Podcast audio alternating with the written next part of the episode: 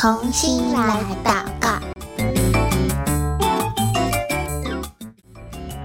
欢迎来到童心来祷告，我是贝壳姐姐。今天我们又要再一次来为俄乌战争祷告喽。那手边如果有宣教日影的小朋友，可以帮我翻开二零二三年七月八号的内容。那如果手边没有宣教日影也没有关系，欢迎你用听的，或者你也可以在我们节目下方免费订阅宣教日影，这样你就可以拿到属于你自己的一本宣教日影哦。那我们今天要为俄乌战争的什么事情来祷告呢？我们要为乌克兰的难民祷告。因为战争，所以乌克兰出现了很多的难民，他们为了逃难，只好离开乌克兰的家，去到周围附近的国家避难。但是在这一群难民当中呢，有一群一个族群的难民。他们的命运跟其他难民非常不一样。他们是怎样的一群难民呢？他们叫做罗姆难民，就是他们是罗姆人。他这个族群叫罗姆人。嗯、大家比较熟悉的，有有人也会称呼他们为吉普赛人。这我不知道你有没有听说过这样子的一个族群。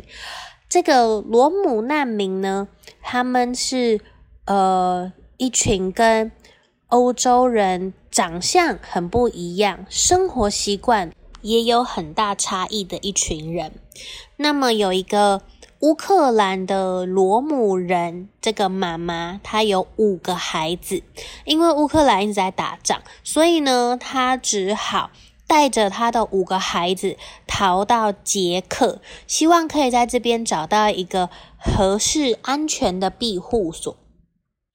但是当他们到了这个捷克难民中心的时候，那个捷克难民中心的专员就面无表情的跟他说：“你不是乌克兰的难民，你是罗姆人，这里不欢迎你，没有地方住。”哇，为什么他们会受到这样子的对待呢？刚刚贝壳姐姐有说，罗姆人跟欧洲人他们有很大生活、长相等等的差异，对不对？而且这一群罗姆人呢，在历史上，他们经历过两次很严重的种族灭绝，一次呢是在纳粹执政的期间，他们遭到大屠杀。当时有百分之二十五到百分之五十，就是将近一半的人被杀掉了，甚至是强迫罗姆妇女进行绝育手术，就是呃让他们强制不让他们生小孩，因为这样子。如果女生没有办法生小孩，他们的人口就会越来越少。所以呢，这是罗姆人在历史上遇到的两次的大屠杀。而这个绝育事件呢，最近一次是发生在二零零四年，所以其实也不是很久很久很久以前的事情。一直到现在。欧洲人跟罗姆人他们之间的这种歧视仍然存在，也因为这样导致在欧洲的罗姆人他们一直陷于贫穷跟很边缘化的这样子的处境，以至于他们只能够靠偷还有抢，才能让他们在这里生活下去。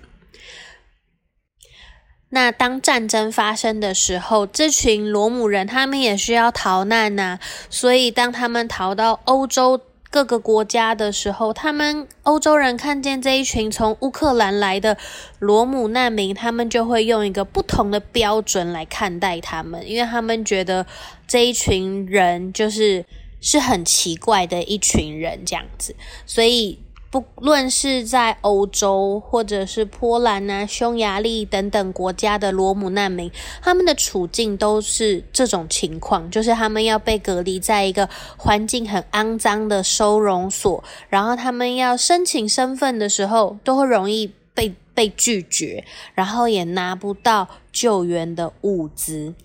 所以在。俄乌战争期间，有很多的难民，特别是罗姆难民，他们这一群人在不但要面临战争的危机，他们好不容易逃出来了，也会面临到没有办法进入庇护所，或者是只能在环境很差的收容所里面，那甚至也没有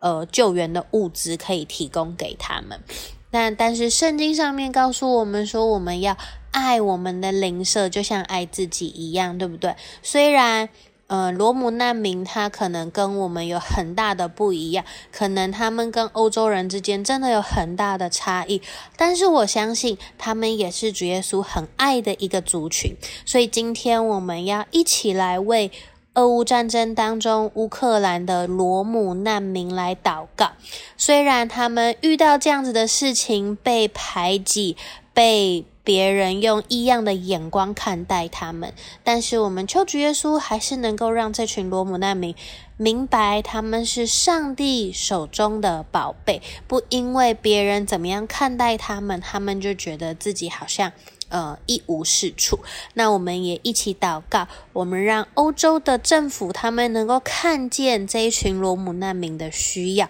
也愿意伸出手来。协助这一群的难民，那我们等一下就要一起来祷告喽。贝克姐姐邀请你跟我一起闭上眼睛。那等一下我会祷告一句，也请你跟着我一起祷告一句。亲爱的主耶稣，我要为乌克兰的罗姆难民祷告。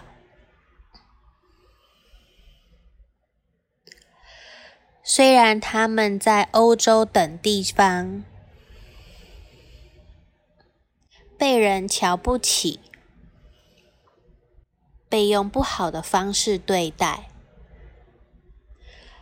但是我祷告，求主让这一群罗姆难民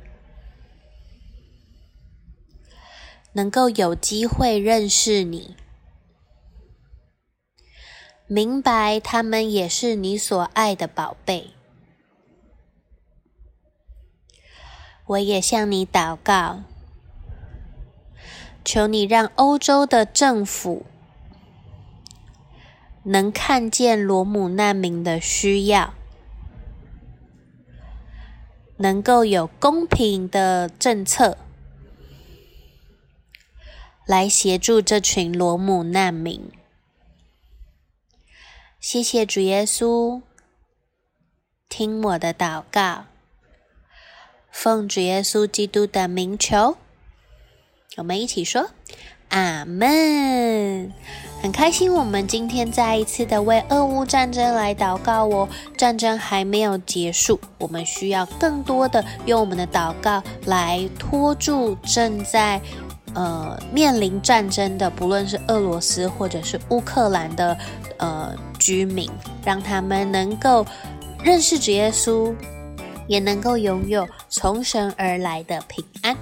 好，那我们今天同心来祷告，先到这边告一个段落喽，下次再见，拜拜。